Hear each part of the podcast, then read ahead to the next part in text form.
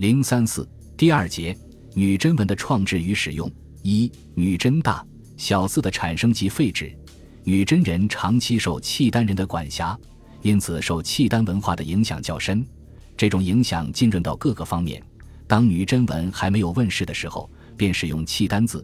今人初无文字，国势日强，与邻国交好，乃用契丹字。女真初无文字，即破辽或契丹汉人使通契丹汉字，于是诸子皆学之。女真人学习契丹文汉字，说明契丹。宋朝的文字在女真人中产生了巨大影响。其实，女真语在契丹汉人中也同样有影响。特别是金国把首都由上京搬到燕京，再搬到汴京，使得许多中原地区的汉人学会了女真语。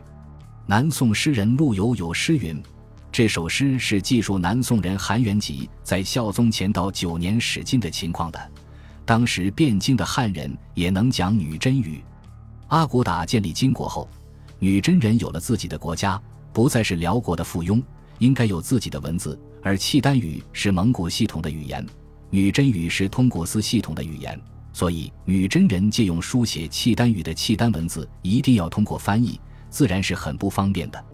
一是作为独立国家需要有自己的文字，二是契丹文用起来不甚方便，于是女真文便应运而生。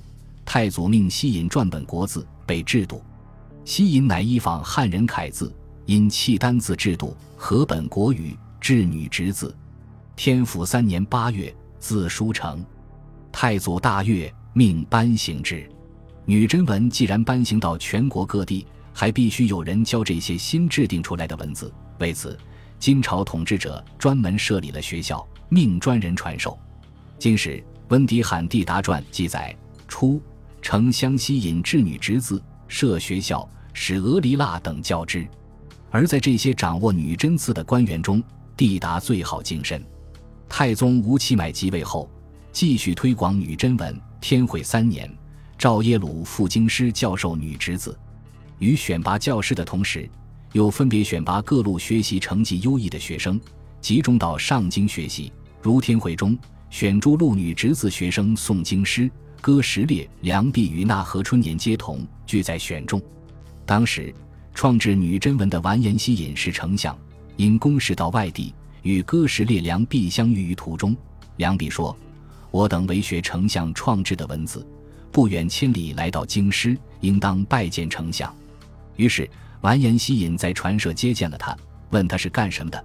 梁弼回答说：“自己是有司推荐的，专门来学丞相文字的人。”完颜希隐大喜，询问他的学问，梁弼应对如流。希隐高兴地对别人说：“这个孩子将来必会成大器。”款留数日，才让他离去。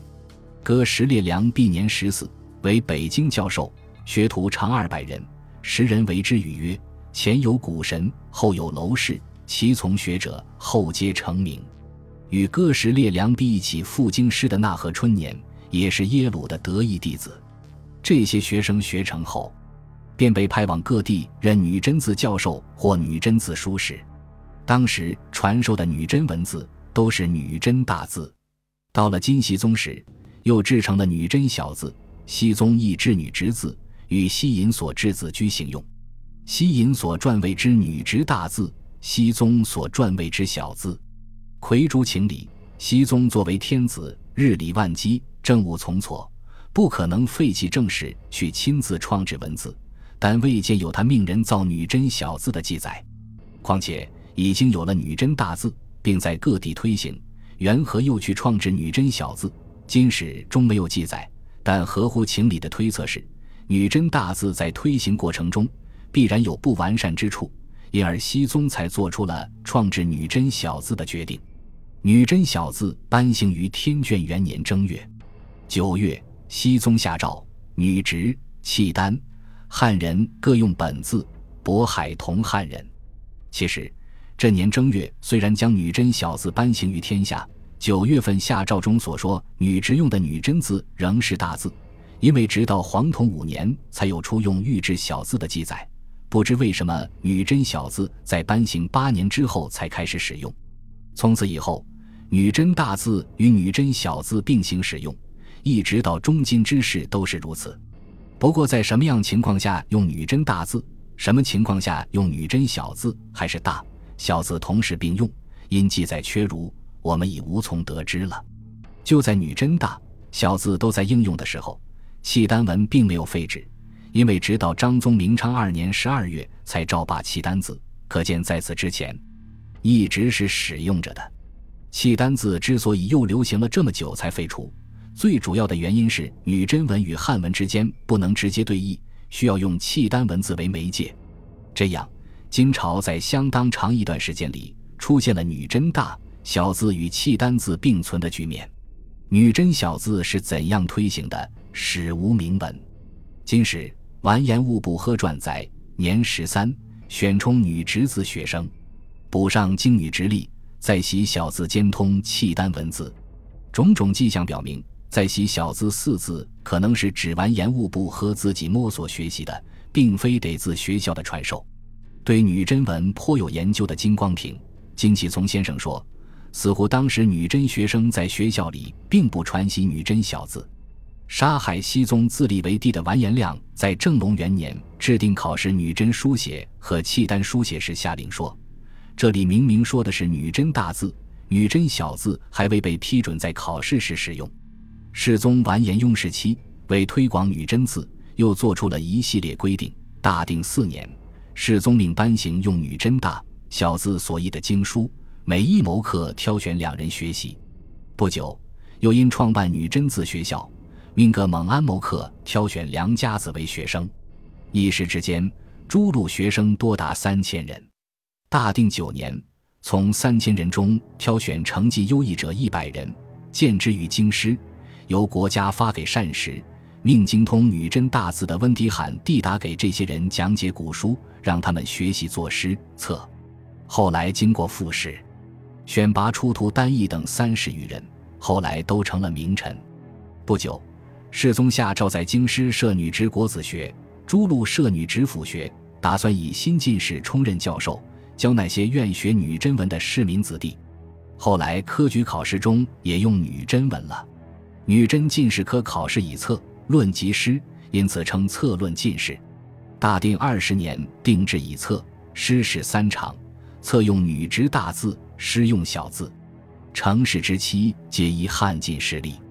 为什么三场考试中策用大字，而诗却用女真小字呢？因为现在还没有发现女真文的诗，不好据下结论。金光平先生推断说，我们可以想象出来。散文用大字，诗用小字的原因，一定是小字有适合于写诗的特点。现存的女真文字是不适合于写诗的。这种女真字有一字一音节的，有一字两三个音节的，也有两三个字才能凑成一个音节的。写出诗来，一定是长短参差不齐，书不美观。如预期七个字一句或五个字一句是不可能的。这个推论是很有道理的。宣宗完颜询即位后，迫于蒙古人的进攻，将都城迁往汴京。即使在戎马空总之中，他也未忘记用女真字策论进士。兴定五年，宣宗亲擢进士二十八人，阅览成文时，发现数目太少，便问宰臣为何参加考试的人数这么少。宰臣回答说：“世宗大定年间当生源的，政府善以钱米，到张宗泰和年间。”每人授地六十亩，因为待遇优厚，因此学生就多。如今京师虽然府学尚存，但每月只给通宝五十贯，生活太差，学生就不肯来读书了。宣宗特意批准每个学生给地四十亩，以此吸引愿意学习女真文的士子。金朝灭亡以后，随女真贵族迁入中原的女真人，因为长期与汉族杂居，一举一动都必须使用汉语。汉字，在这样的环境中，女真人逐渐习惯了操汉语，用汉字；女真文、女真语反而摒弃不用了。徐廷在书证《黑达事略》时说：“契丹、女真原自有字，皆不用，不是他们不想用，而是因为长期与汉人交往，女真字已经派不上用场了。”留居东北的女真人，因为生活在相对封闭的环境中，仍然在使用本民族固有的语言文字。在元、明两代都是如此。如明成祖永乐年间，为培养翻译人才而设四译馆，女真馆就是当时所设八馆中的一个。可见当时东北女真人进贡表文仍用女真文字，因而有单设译馆的必要。明朝中央政府与东北女真各部往来的公文也使用女真字，如永乐元年，明成祖派人招抚女真等部时，其敕谕用女真书字。永乐十五年，明朝决定修葺与朝鲜毗邻的白头山寺院，恐怕当地的女真人、朝鲜人受到惊扰，曾发木牌小谕。木牌同时用女真文和汉文书写。永乐年间，已师哈在努尔干都斯建永宁寺，寺前立有两通石碑，记载努尔干都斯设置经过及已师哈等屡次宣谕镇抚其地情形。